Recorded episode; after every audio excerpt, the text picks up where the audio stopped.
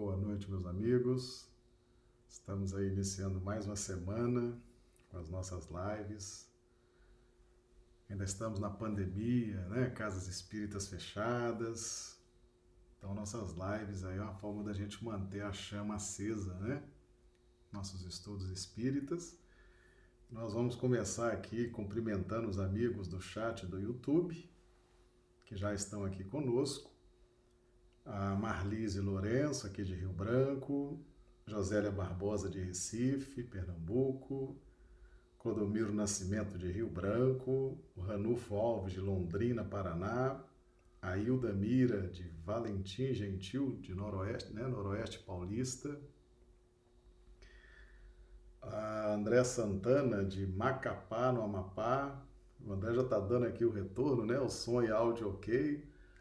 Perfeito. Então, os amigos do YouTube já estão dando aqui o retorno, né? Coloque aí para nós, por gentileza, ah, como é que estão recebendo o som. O André já colocou aqui também, os outros também coloquem, por favor, tá? Como é que estão aí recebendo som e imagem, tá bom? Para gente poder aí dar início aos nossos trabalhos da noite, tá? A Josélia também, tá tudo ok. Perfeito. Pois é, hoje estamos iniciando aí mais uma semana. O Ranulfo também, tudo ok. Estamos iniciando mais uma semana das nossas lives, nossos estudos diários, né?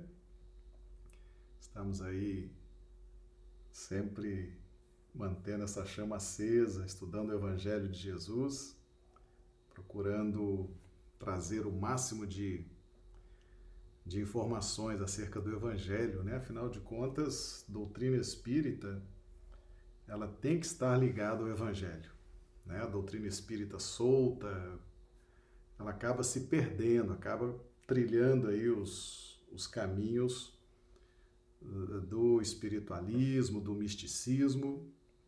Então nós temos que estar sempre conectando doutrina espírita e evangelho, ok?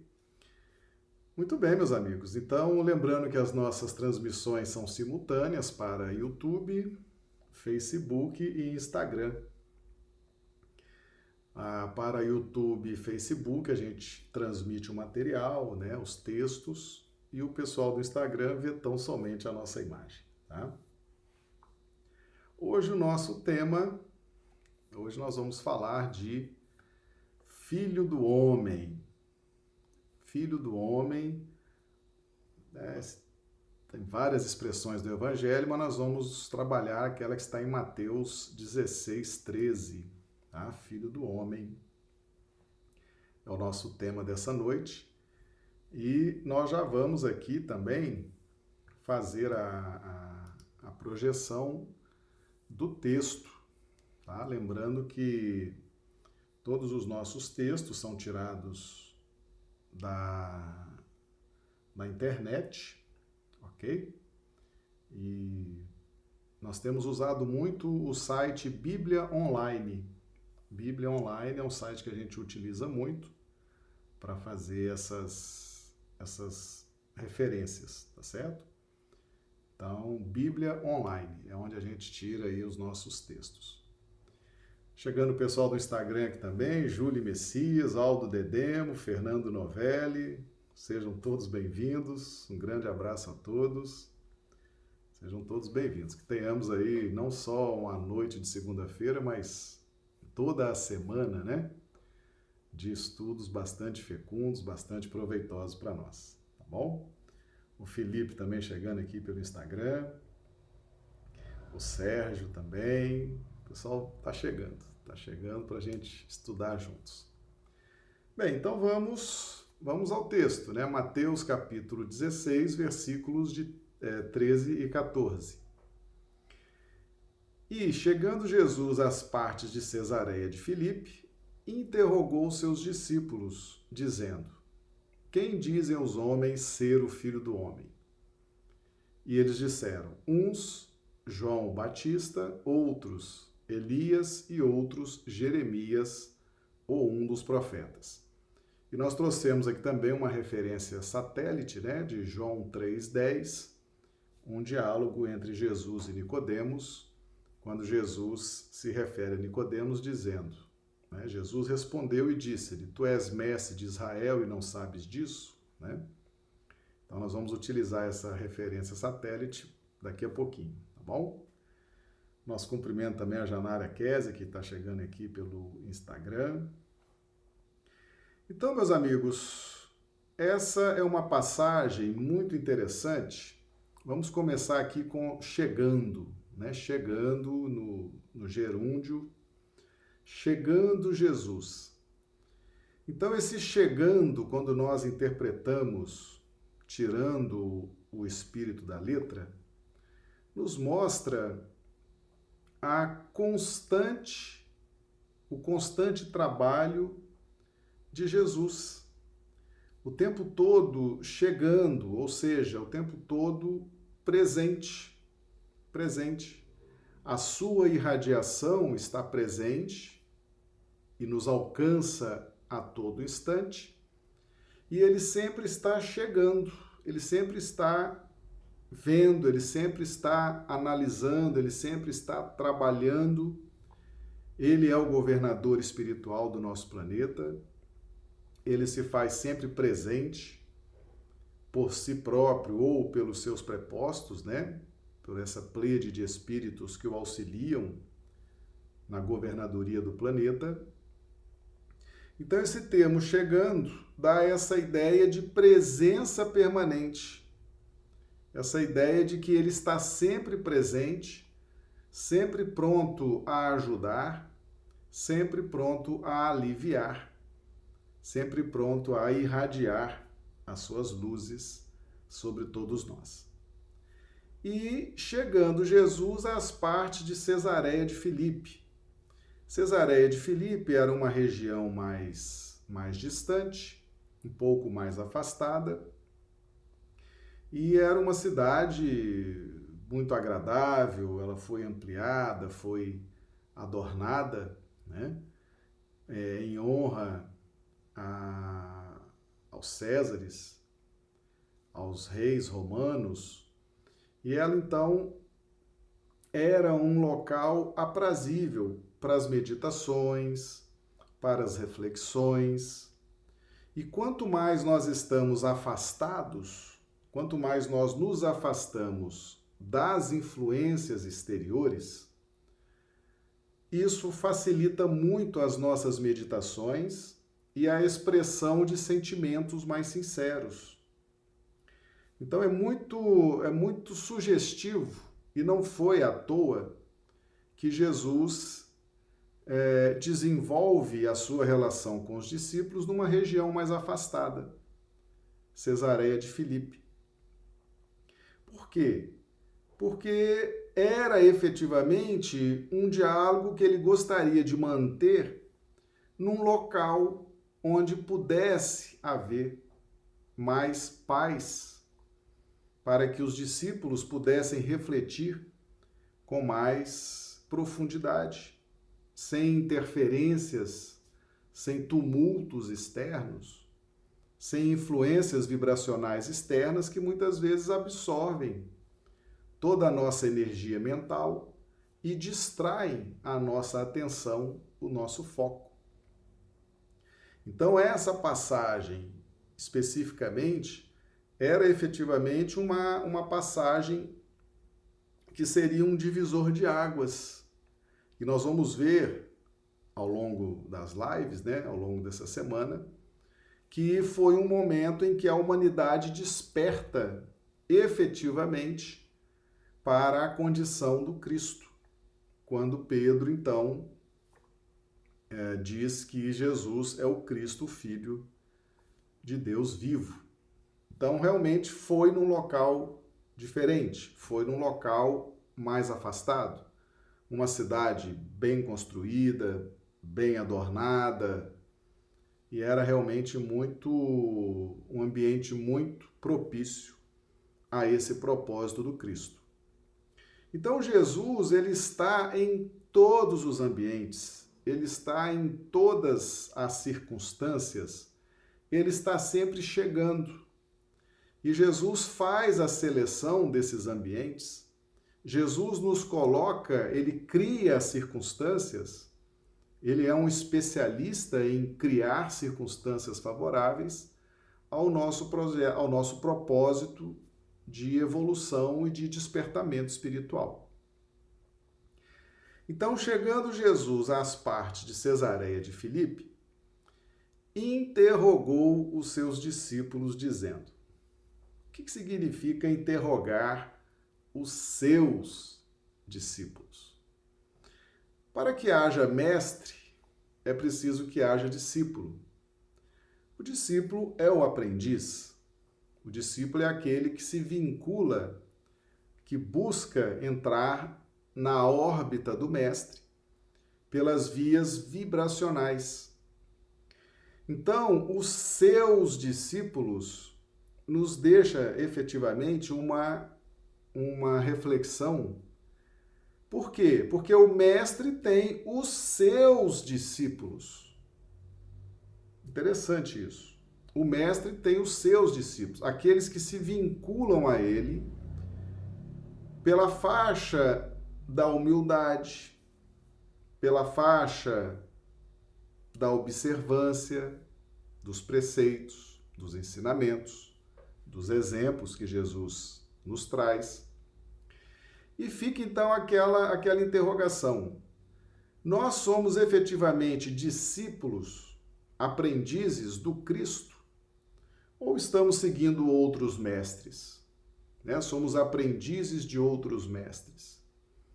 Então, interrogou os seus discípulos é uma direção àqueles que estão vinculados vibracionalmente por amor, ah, por carência, por necessidade, por já terem reconhecido em Jesus o Mestre, aquele que orienta, aquele que ajuda, aquele que traça caminhos seguros. Então, reflexão para nós. Nós somos discípulos de Jesus? Jesus tem os seus discípulos, aqueles que o seguem. Ou nós estamos seguindo outros mestres? O materialismo, as questões mundanas, as questões filosóficas das mais diversas naturezas, nós somos discípulos de quem? A quem nós seguimos? A quem nós nos vinculamos? Então é muito é muito sugestiva essa essa reflexão. E aqui diz que Jesus interrogou. O que, que significa interrogar? Significa aferir. Aferir. Como é que está a a interpretação de vocês? Como é que está a visão de vocês? Como vocês estão enxergando esse trabalho que eu estou fazendo? Então, esse interrogar, ele mostra aos discípulos que eles têm que estar constantemente em observação, têm que ser excelentes observadores. Eles precisam estar observando os fatos, o discípulo precisa estar observando em si se está seguindo as orientações do mestre. E o discípulo tem que estar observando o mestre, tem que estar refletindo, comparando, analisando. Ou seja, a qualquer momento, o mestre interroga os discípulos para aferir então, o discípulo, o aprendiz, eles têm que estar constantemente é, concentrado. Tem que estar é, em estado de observação constante. Em estado de concentração, de observação, a qualquer momento o mestre pode interrogar, pode aferir.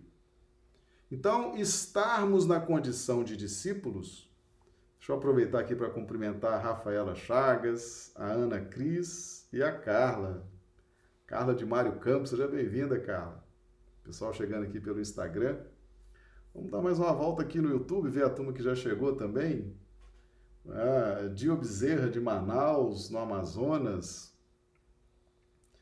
A Ivoneide Camelo, de Rio Branco, a Maria do Socorro Dávila, de Rio Branco, a Luzenir Lima, de Chapada dos Guimarães, no Mato Grosso, Caroline de Paula, de Patos de Minas, Minas Gerais, o Antônio Jorge, de Florianópolis, a Del Simone, de Rio Branco, a Ilse Bentes, de Rio Branco, Antônio Sampaio, também de Rio Branco, sejam todos bem-vindos. Pessoal aqui no chat do YouTube. É, lembrando que a nossa transmissão é simultânea, YouTube, Facebook e Instagram. Sejam todos bem-vindos.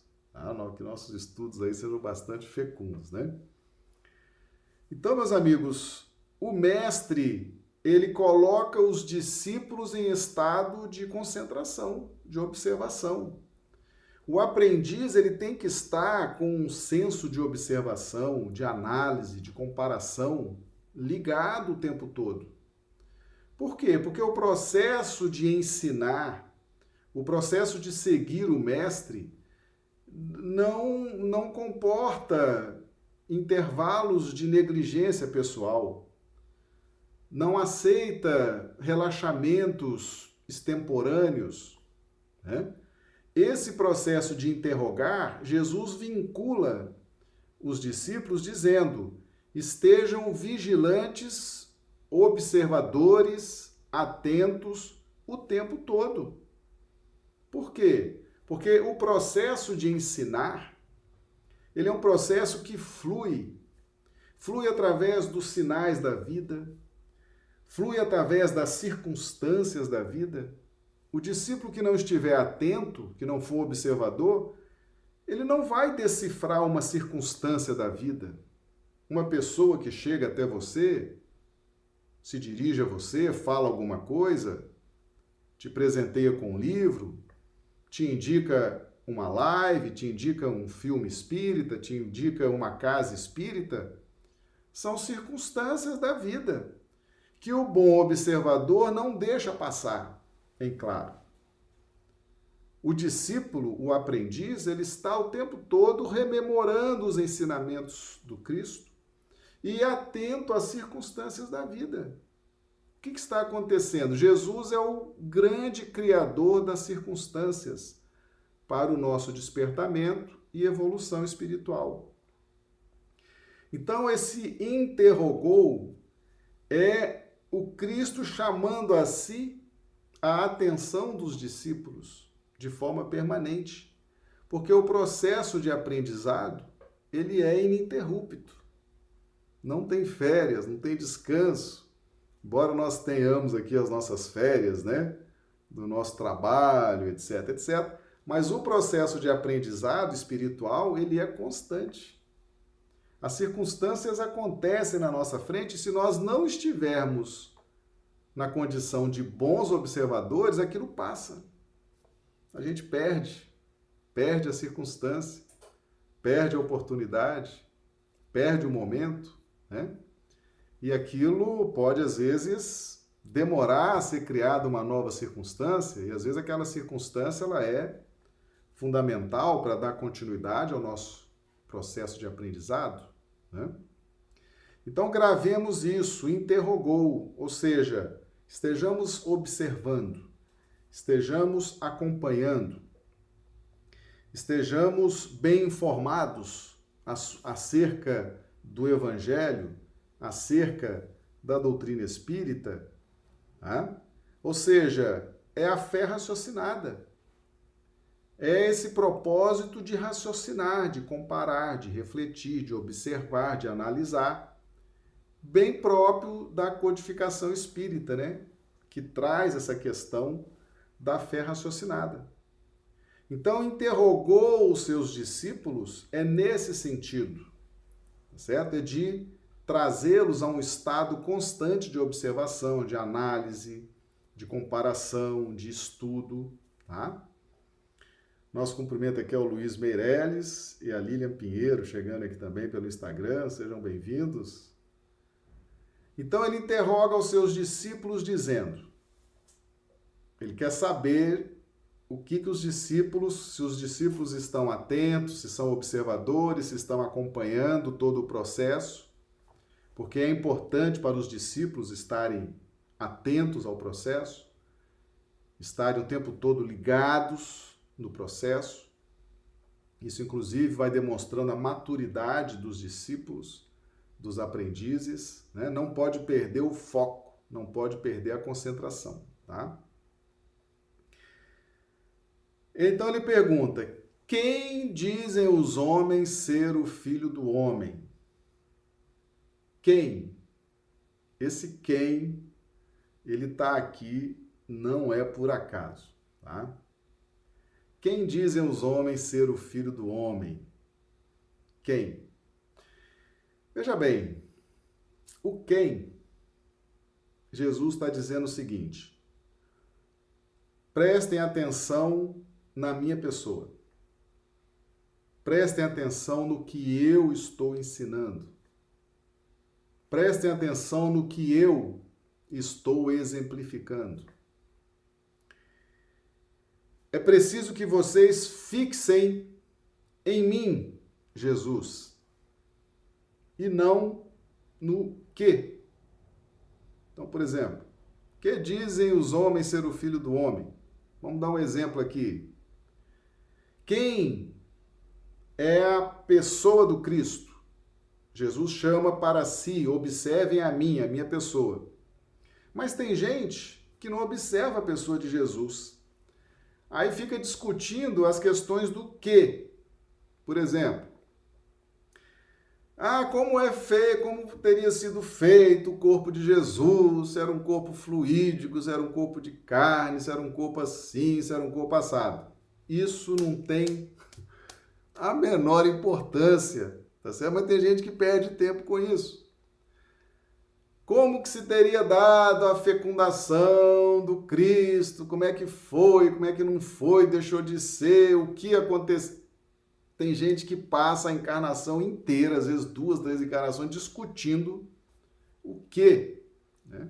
O que, que, o que são esses fatos acessórios que não tem a menor importância, meus amigos. Não tem a menor importância e tem gente que se perde nisso.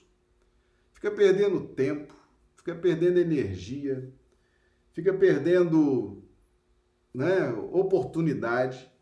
Então Jesus está perguntando: quem? Quem? Então vejam a minha pessoa, analisem a mim, o que eu falo, o que eu ensino, o que eu exemplifico o que eu estou mostrando, não vai perder tempo com questões que não interessam. Né? Como é o corpo do Cristo, como foi fecundado, como é isso, como é aquilo. Né? Se estava, tá, hora que ele escreve lá no chão, se ele estava desenhando peixe, se ele estava escrevendo. Isso não interessa. Tá certo? Isso não interessa. Jesus está falando: olha para mim o que eu ensino, o que eu falo, o que eu mostro, o que eu exemplifico. Não vai perder tempo com circunstâncias que estão relacionadas ao que, né? O que, por exemplo, o que dizem os homens ser o filho do homem? Seria aí Jesus estaria abrindo para que as pessoas analisassem circunstâncias pormenores ali que não fazem sentido então ele chama atenção para ele, tá? Quem? Quem? O que as pessoas falam a minha a meu respeito? Sobre a minha personalidade, sobre a minha pessoa, os meus ensinamentos, aquilo que eu estou produzindo, aquilo que eu estou fazendo, aquilo que eu estou trazendo para vocês, tá certo? Então, por isso que Jesus perguntou: quem dizem os homens ser o filho do homem? Então, Jesus pergunta, ele interroga os discípulos. Interroga os discípulos. E é uma interrogação, por exemplo, quem dizem os homens? Ou seja, vocês estão atentos ao que os homens estão dizendo a meu respeito? Vocês estão atentos ao que as comunidades estão dizendo?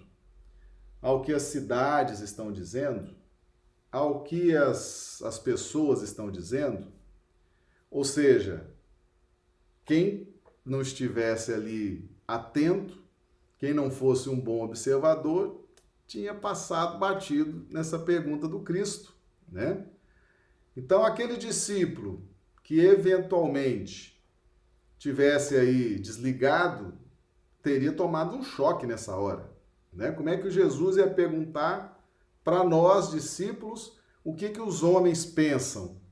Ou seja, nós temos que estar, então, atentos a tudo que está acontecendo em volta.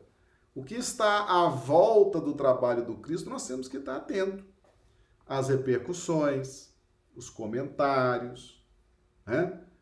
Aquilo que é dito no boca a boca, aquilo que é dito mais ostensivamente, aquilo que é.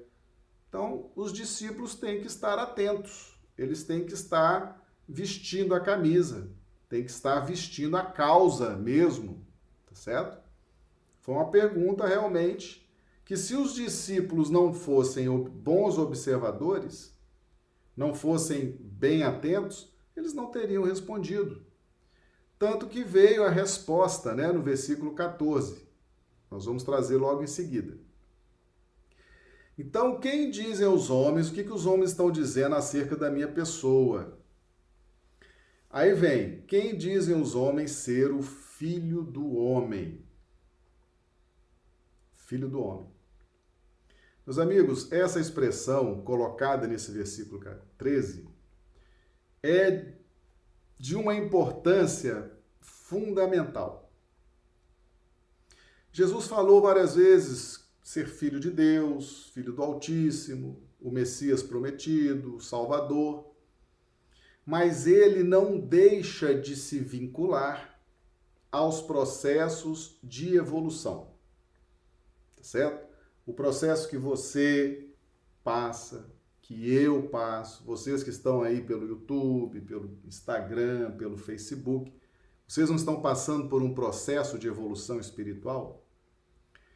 Reencarnação após reencarnação. Isso é um processo, um processo de evolução espiritual. Agora nós estamos recebendo o Evangelho de Jesus decifrado detalhadamente pela doutrina espírita. Isso não é um processo de evolução? Nós não estamos sendo convidados a praticar a caridade? Isso é um processo de evolução. Nós já não estamos nessa preocupação de domar as más inclinações e efetivar nossa transformação moral? Isso é um processo de evolução, tá? Então, quando Jesus fala, quem dizem os homens ser o filho do homem, ele está dizendo o seguinte: vocês estão vendo o produto, o resultado, a consequência do processo evolutivo que vocês estão vivendo?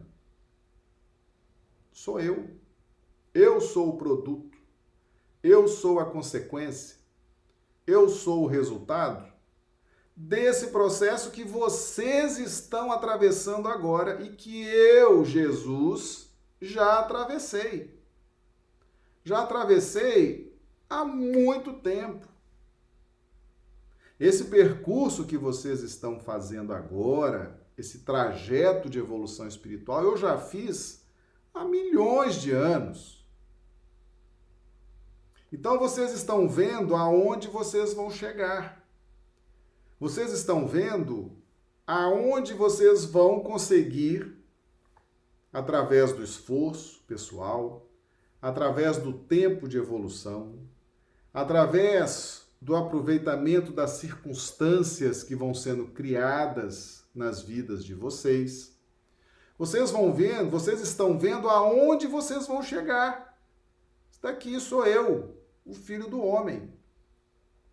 Então, quando Jesus apresenta a expressão o filho do homem, ele está dizendo para nós: tudo que vocês estão passando terá um resultado.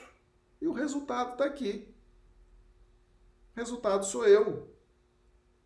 Tá certo? Então, ele queria que todos, quem dizem os homens ser o filho do homem, é uma pergunta que faz uma conexão da criatura com o seu eu crístico, com a sua centelha crística. é uma pergunta que nos leva a refletir o seguinte: eu posso ser tudo isso que ele já é? Eu posso fazer tudo isso que ele já faz? Eu posso alcançar essa luz que ele já alcançou? Então, é uma das perguntas mais extraordinárias que Jesus fez durante a sua vida aqui conosco. Aproveitar para cumprimentar a Lubiane Vieira, também chegando aqui pelo Instagram. Seja bem-vinda. Então, o filho do homem é aquele herdeiro de si mesmo. Cada vez que você assiste uma live, cada vez que você lê um bom livro espírita, cada vez que você trabalha no bem, frequenta a casa espírita, estuda, você está gerando um filho. O que, que é esse filho? Esse filho representa a consequência. Esse filho representa o resultado do seu esforço, as consequências do seu esforço. Então, filho do homem é aquilo que nós criamos e geramos de nós para nós próprios. E Jesus se vincula ele não foge desse processo, tá certo? Ele se vincula ao processo de evolução. Jesus atravessou todas essas fases, meus amigos. Jesus já viveu em mundo primitivo, Jesus já viveu em mundo de prova e expiação, Jesus já viveu em mundo de regeneração. E hoje Jesus está numa dimensão muito alta, Tá certo? Ele já é governador de, de planeta, é um espírito puro, é um Cristo, mas ele passou pelo planeta primitivo. Jesus passou por provas e expiações. Se ele não tivesse passado, ele não teria autoridade moral para nos ensinar a passar por provas e expiações, meus amigos. Não teria essa autoridade. Imagine se Jesus tivesse sido criado um ser especial. Né? Deus criou aqui uma, uma casta aqui de seres especiais que nunca passaram por mundos primitivos, que nunca passaram por planetas de prova e expiação, nunca passaram por dificuldades. Esses espíritos iam vir ensinar para nós? Ensinar o quê? Se eles não tivessem autoridade moral para nos ensinar. Então Jesus Jesus não é Deus. Tem gente que fala, ah, Jesus é Deus. Jesus não é Deus, tá certo? Jesus não é Deus. Filho do homem, Jesus se vincula ao mesmo processo evolutivo que nós estamos passando. Por isso é que ele tem autoridade moral, intelectual, espiritual para chegar para nós e ensinar tudo que ele ensina, porque ele já passou por isso, já venceu essas situações, superou já há muito tempo essas situações e tem plena autoridade para nos dizer, para nos ensinar o que ele trouxe para nós, tá certo? Nosso cumprimento aqui a Júlia Messias também no Instagram. Então, quem dizem os homens ser o filho do homem? É uma pergunta fantástica, tá certo? É a pergunta que nos diz o seguinte: vocês estão se identificando? Estão descobrindo a centelha crística? O eu crístico? Vocês estão vendo em mim? Vocês vão chegar a, esse ponto que eu estou. E vão chegar até muito mais longe. Foi o que ele nos ensinou. Chegando aqui também no Instagram, Heloísa Queiroz, seja bem-vinda. Vamos dar mais uma volta aqui no, uh, no, YouTube, né? A Juceli também chegou, seja, sejam bem-vindas, Juceli. Ah, muito bem, os amigos aqui todos, todos presentes, né? Então, meus amigos, quem dizem os homens ser o filho do homem? Pergunta instigante. E eles disseram: Uns, João Batista, Uns dizem que tu és João Batista, outros dizem que tu és Elias, e outros Jeremias ou um dos profetas. Nosso cumprimento aqui é o Renato Cavalcante, a Fernanda Léo, psicóloga, chegando também aqui no Instagram, sejam todos bem-vindos. Então eles disseram: uns João Batista, outros Elias e outros Jeremias ou um dos profetas. Então qual era a visão? Qual era a visão que a sociedade tinha acerca de Jesus? Eles imaginavam que Jesus seria a reencarnação de um daqueles profetas. O que eram os profetas no Antigo Testamento? Os profetas do Antigo Testamento são os médiums da atualidade, tá certo? Eram aquelas pessoas que tinham a mediunidade, que tinham aquela sensibilidade e que eram instrumentos do plano espiritual para a orientação das pessoas para a direção das pessoas, para a solução de questões as mais diversas para as pessoas. E a vida dos profetas sempre foi uma vida muito observada. Foram escritas, foram escritos muitas coisas sobre os profetas. A vida dos profetas rendeu vários livros várias escrituras, várias referências. E o povo de Israel tinha nos profetas efetivamente referências de uma vida de disciplinas, de uma vida espiritualizada, de uma vida de referência. E era muito forte essa relação do povo de Israel com os seus profetas. Aliás, todos os povos sempre tiveram uma relação muito específica né, com seus profetas, com seus médiums. Nosso cumprimento aqui também a Sandra Martins, nos acompanhando pelo, pelo Facebook. A Adrian Sanaja também pelo Facebook, sejam bem-vindos. Agora veja bem, naquela circunstância, na cultura judaica, e agora nós vamos usar aqui a, essa referência satélite né, de João 3,10. Na cultura judaica, a questão da reencarnação não era muito bem compreendida. As pessoas aceitavam, tanto que está aqui a resposta no versículo 14. Para que Jesus fosse um dos profetas, tinha que ser uma reencarnação. É muito lógico isso, não é? Para que o Jesus fosse um Elias, Jeremias ou um qualquer dos profetas, só poderia ser através da reencarnação. Então as pessoas aceitavam a reencarnação. Elas acreditavam na reencarnação.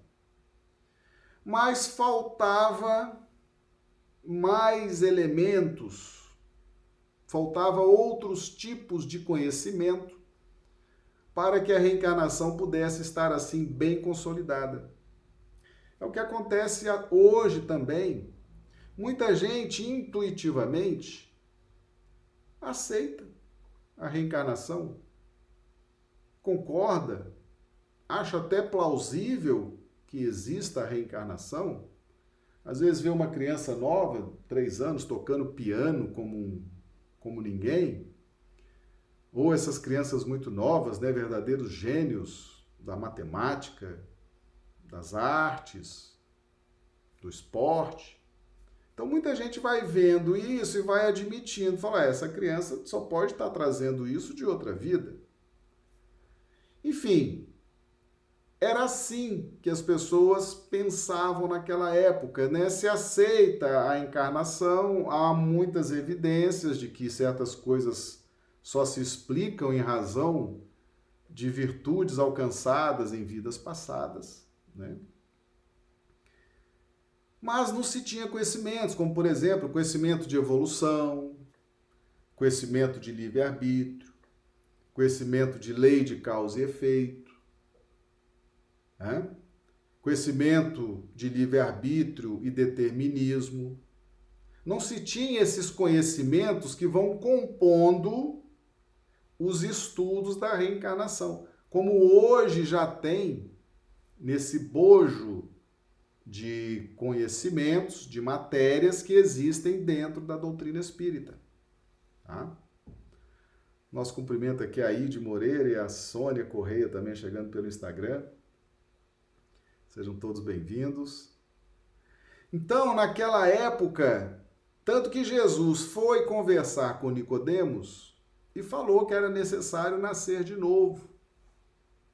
Nascer de novo. Nascer da água e do espírito.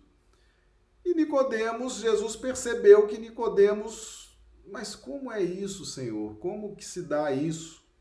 E aí, João 3,10, João 3,10, essa referência que nós estamos trazendo aqui, Jesus respondeu e disse-lhe: Tu és mestre de Israel e não sabes isto? Então, essa, essa resposta que Jesus deu mostra bem como que a reencarnação naquele momento era aceita, havia uma certa coerência, mas não havia estudos, não havia profundidade, não havia elementos capazes de dar segurança a esse tipo de conhecimento, como hoje nós temos. Né? Temos hoje a doutrina espírita trazendo evolução, livre-arbítrio, determinismo, lei de causa e efeito, lei de justiça, né? Temos, por exemplo, a gente vê aquele capítulo do livro Missionários da Luz, o capítulo 13, chamado Reencarnação, fala sobre a reencarnação de Segismundo. Esse capítulo ele é um capítulo clássico, fundamental para todo e qualquer estudioso de doutrina espírita. Livro Missionários da Luz. Acredito que esse capítulo, ele sozinho, é quase um terço do livro, né? Explica detalhadamente o processo da reencarnação. É tanto detalhe que dizem, né? As, as pessoas que conheceram o Chico, e, e ele, ele comentou, que quando André Luiz ditou aquele capítulo para a psicografia de Chico Xavier, Emmanuel ficou do lado de André Luiz, no plano espiritual, observando para que não houvesse nenhuma falha naquele capítulo, porque seria um dos capítulos mais interessantes, mais importantes, detalhando o processo da reencarnação. Então, hoje nós temos na doutrina espírita detalhes, filigranas, nuances acerca da reencarnação. Naquela época não tinha. Tanto que Jesus deixa esse registro né? Ou seja, um mestre de Israel não sabia disso. Então era natural que o povo também não soubesse, mas eles aceitavam a ideia da reencarnação. Era algo muito lógico. Tanto que para muitos Jesus era a reencarnação de um profeta. Talvez de Jeremias, de Elias. E Jesus foi muito carinhoso quando ele teve a ocasião de assegurar expressamente, para que não tivesse dúvidas acerca disso, quando ele fala que João Batista era o Elias que havia de vir. Ou seja, João Batista era a reencarnação de Elias. Jesus deixa isso muito claro. Muito claro. Tá certo? Também como uma forma de ensinar, de mostrar a, essa sequência de vidas, essa sequência que nós chamamos hoje de reencarnações. Então, se o mestre de Israel, que era Nicodemos, não sabia detalhadamente, hora que devia ser um, um doutor da lei, né? devia ser alguém que estudava muitas escrituras, mas não tinha sido ainda fornecido todos esses detalhes que foram fornecidos com a doutrina espírita que Jesus já havia dito isso quando prometeu o Consolador no Evangelho de João. E eu vou vos enviar, eu rogarei ao Pai, e será enviado a vós o Consolador, que vai explicar tudo que vocês não podem suportar agora, mas será explicado no seu tempo, e ele vai explicar o que ouviu de mim. Então eu vou repassar para os espíritos, vou continuar ensinando e eles vão repassar para vocês. E hoje nós temos ah, vários conhecimentos que somados permite-se muita segurança na compreensão da reencarnação, que é uma compreensão fundamental para todos os textos do Evangelho. Todos os textos do Evangelho. Tá certo?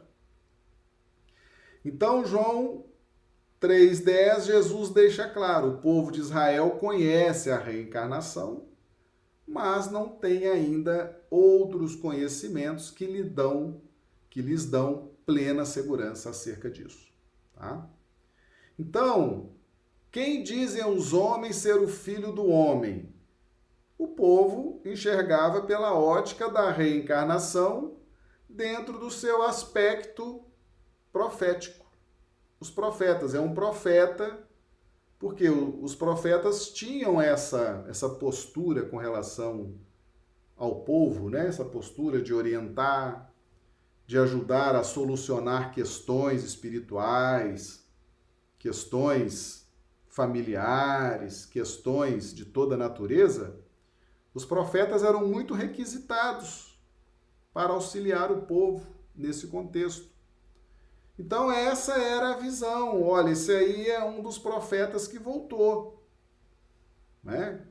É, uma, é a reencarnação de um profeta. Então, eles juntaram os seus conhecimentos de reencarnação com aquela postura do Cristo, de orientador, de mestre, tá certo?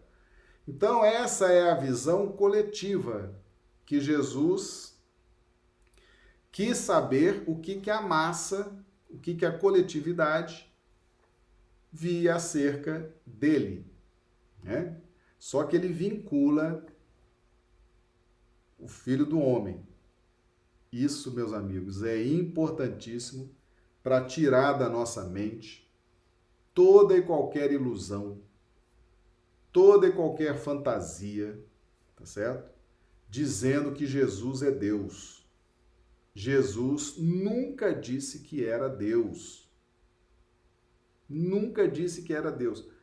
Nesse versículo e em outros versículos, esse, esse essa frase, o filho do homem, ela aparece outras vezes no Evangelho. É um termo muito, muito usado por Jesus. E é um termo que nos, quando a gente compreende, nos estimula muito. Começa a fazer sentido todo esse esforço pela nossa evolução. Começa a ser agradável imaginar que um dia nós faremos e seremos um espírito puro. É muito consolador compreender isso. É muito estimulante compreender isso. E Jesus deixou isso muito claro. E não faria sentido nenhum se todo esse esforço nosso não tivesse um resultado extraordinário. Né? Se nós tivéssemos um limite, mas nós não temos limite na evolução, então é muito importante compreender bem esse termo filho do homem. Tá? O filho do homem é aquele que vai criando em si próprio uma nova criatura, a partir dos seus esforços, a partir da sua concentração, da sua observação, a partir da prática no bem, da vivência dos códigos divinos. Esse é o filho do homem. É aquele que já está num processo de evolução consciente. Já está trabalhando para herdar de si mesmo uma herança positiva de valores espirituais, de iluminação, certo? Então é muito importante compreender esse termo, tanto que Jesus utiliza. Quem dizem os homens ser o filho do homem? E Jesus usa o quem. Ele está dizendo o seguinte: olhem para a minha pessoa, olhem para os meus ensinamentos. Não vai perder tempo com coisas acessórias e sem importância, não, porque vocês vão gastar encarnações e mais encarnações perdendo tempo com discussões bobas, né? Ah, vamos lá, então. Então, tem pergunta aqui. A Josélia pergunta. Jesus nos comparou também como barro nas mãos do olheiro, como um vaso novo. Nisso falava ele da evolução, como no uso do termo filho do homem? Exatamente. Tá? Então, todas as referências que Jesus utiliza, ele usa sempre esse processo evolutivo. Por quê? Porque se não houvesse um processo de evolução, não haveria sentido a vinda do Cristo. Por quê? Porque na medida em que nós vamos nos dificultando a própria marcha, é preciso que venha alguém para desatar esses nós. É preciso que venha alguém para nos dar esperança, para nos ensinar a fazer esse processo de uma forma menos dolorosa, tá? Então, meus amigos, o filho do homem simboliza todo esse processo de evolução. Diferente, por exemplo, dos nascidos de mulher. Jesus disse acerca de João Batista que dos nascidos de mulher não havia ninguém maior do que João Batista. Mas o menor no reino dos céus era maior do que João Batista. O que é o, o, o nascido de mulher? O nascido de mulher é aquele que está no processo das reencarnações sucessivas, mas ainda não adquiriu a consciência de que ele próprio deve coparticipar do seu processo de evolução. É aquele que está recebendo da vida todas as circunstâncias, reencarnação após reencarnação, família após família, trabalho após trabalho, religião após religião. A cada reencarnação ele vai recebendo essas circunstâncias da vida e vai ali desfrutando das circunstâncias sem muita consciência, sem elaborar de si próprio, dentro de uma dinâmica de cocriação consciente. Então esse é o nascido de mulher que chega uma hora, chega uma hora que vai despertar. Chega uma hora em que nós sentimos que precisamos nos ajudar. Precisamos co-criar circunstâncias elementares no campo do conhecimento e da prática no bem, para que nós possamos, de forma consciente, trabalhar na própria evolução. Então, os nascidos de mulher, representados por João Batista, representam todos aqueles que estão nessa transição dos nascidos de mulher para o filho do homem. Certo? Então há uma diferença nesses dois termos, nascidos de mulher e filho do homem. OK? Muito bem.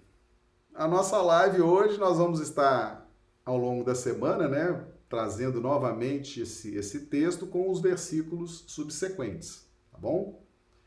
Hoje a nossa live é esses dois versículos, 13 e 14, e amanhã nós vamos dar continuidade a esses estudos. Não percam, tá certo? Tem muita coisa interessante aí pra gente, pra gente descobrir juntos, tá bom?